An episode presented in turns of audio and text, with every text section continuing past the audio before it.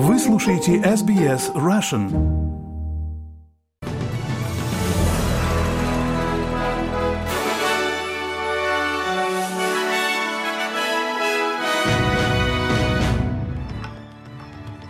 Добрый день, сегодня суббота, 18 ноября. Вы слушаете обзор главных новостей за эту неделю. С вами Виктория Станкеева.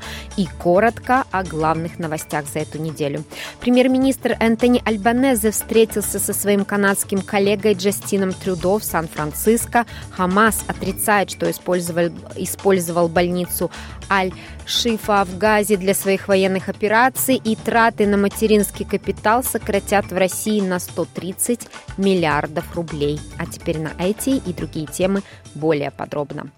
17 ноября премьер-министр Энтони Альбанезе встретился со своим канадским коллегой Джастином Трудо на саммите АТЭС в Сан-Франциско.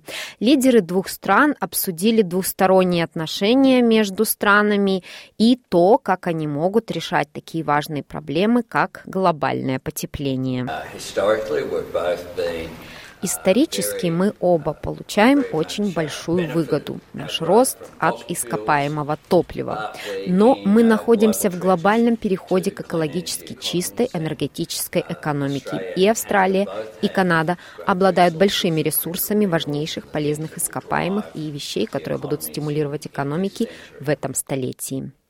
И к другим новостям высокопоставленный представитель Хамас опроверг утверждение сил обороны Израиля о том, что больница Аль-Шифа используется для военных операций и для содержания заложников. Член Политбюро Хамаса Усама Хадман призвал международные организации сформировать комитеты для посещения больниц в секторе Газа, чтобы выявить ложные утверждения, как он утверждает, об оккупации. После 20 часов атак на все помещения больницы, обыска и вмешательства во все содержимое отделения, представитель оккупационной армии, как обычно, выступил со слабой, нелепой историей, заявив, что он нашел несколько винтовок, автомат Калашникова, ноутбук, военную форму и старую пару, пару обуви, которую он выставлял на полках, перемещал с одного места на другое, предстал перед журналистами так, как будто выставлял на показ свой товар в супермаркете или гостинице. При этом Израиль заявляет, что в больнице Аль-Шифа были обнаружены шахта туннеля и автомобиль, подготовленный для рейдов на юг Израиля 7 октября. Представитель израильской армии, контр-адмирал Даниэль Хагафи, заявил, что войска работают над обнаружением остальной части туннеля. Силы Цахал обнаружили туннельную шахту в больнице Шифа, а инженерные силы в настоящее время обнаруживают там целую инфраструктуру. Мы также нашли машину, которая была была подготовлена к резне 7 октября и не выехала, и мы нашли там много оружия. Господин Хагафи говорит, что силы обороны Израиля также расследуют больницу Рантиси, где, по его словам, неподалеку был обнаружен еще один туннель.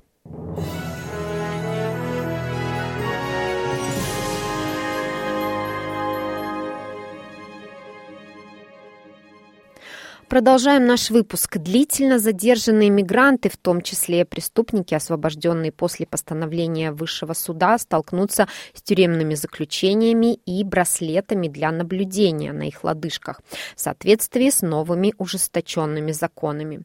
Закон об изменениях визовых правил был принят федеральным парламентом в четверг вечером 16 ноября после того, как правительство поспешило ввести новые меры защиты на фоне опасений по поводу общественного общественной безопасности.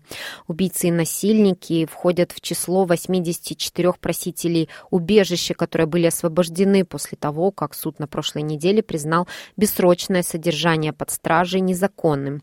Обязательный электронный мониторинг и комендантский час, а также обязательные минимальные сроки тюремного заключения для людей, нарушающих условия содержания, входят в число шести поправок, согласованных правительством. Независимый депутат парламента Софи Скампс в интервью Девятому каналу заявила, что, по ее мнению, новые законы помогут внимательнее следить за бывшими задержанными. Я думаю, что это действительно хорошая мера для решения проблем сообщества, чтобы мы могли следить за этими людьми.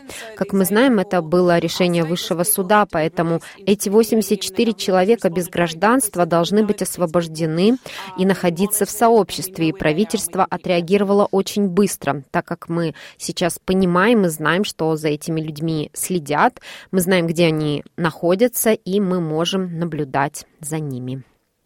И министр иностранных дел Великобритании Дэвид Кэмерон во время своей первой зарубежной поездки в своей новой должности посетил пострадавший от войны Одесский зерновой порт который регулярно становится объектом российских авиаударов. Украина стремилась создать морской коридор для своего морского экспорта после того, как в июле Россия вышла из соглашения при посредничестве ООН, которое позволяло экспортировать часть продуктов питания, несмотря на войну.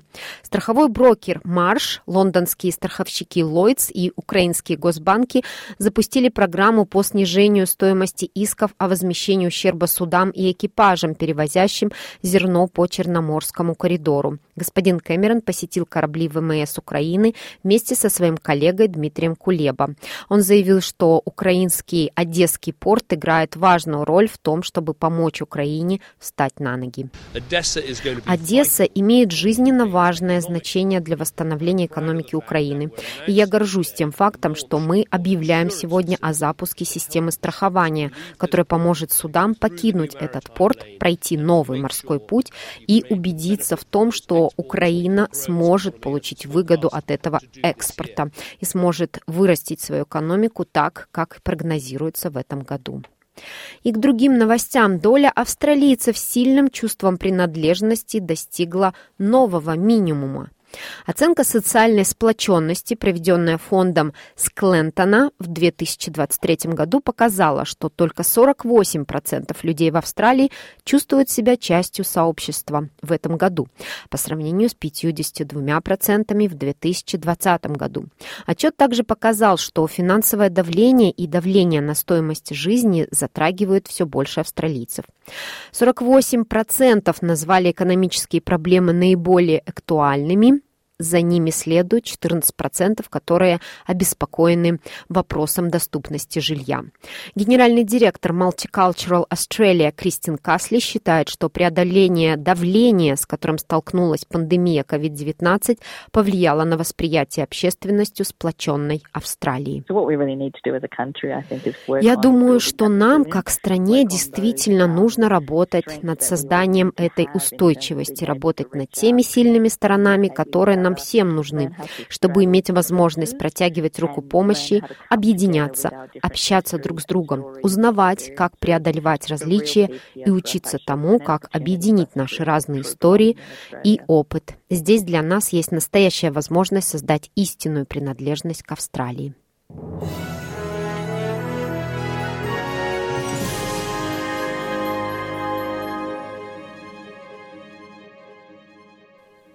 Вы слушаете новости СБС на русском языке. Новая австралийская выставка, посвященная более чем 6 миллионам евреев и других меньшинств, убитых во время Холокоста, призвана стать уроком, напоминающим о том, что у каждого было имя.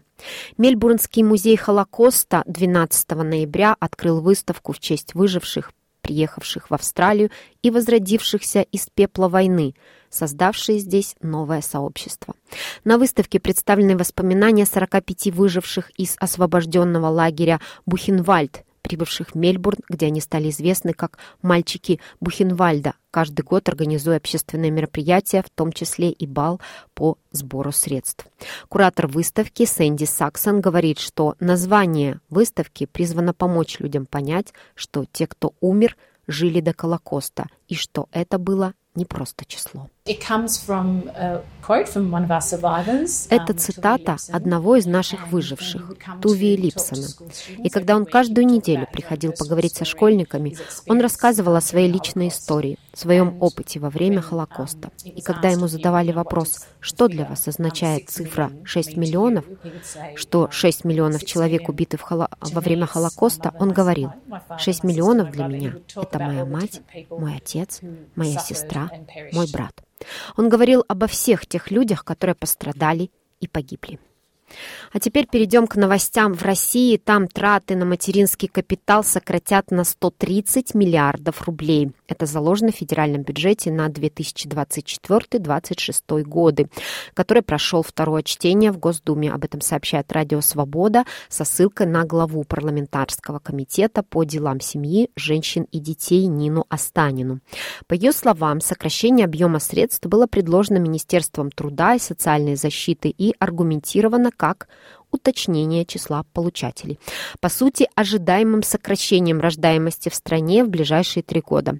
Это размытый аргумент не убеждает меня в том, что государству действительно нужны дети, заявила Останина, назвав законодательную инициативу лицемерным подходом, при котором правительство заранее предполагает сокращение численности населения на фоне активных призывов к деторождению, вплоть до идеи о запрете абортов. Также глава Комитета по делам семьи, женщин и детей заявила, что в России 26% семей с двумя детьми находятся за чертой бедности, а с тремя и более бедствуют 50% семей. Минувшую минувшую среду Госдума России приняла во втором чтении проект федерального бюджета на 2024 год, а также на плановый период 25-26 годов. Бюджет предусматривает рекордные в современной истории России военные расходы около 10,8 триллиона рублей или около 6% ВВП. Это одно из первых мест в мире. Также в сравнении с предыдущим бюджетом резко увеличивается его закрытая часть. Она составляет около 27% от всех предусмотренных расходов. И это были все главные новости за минувшую неделю от SBS Russian.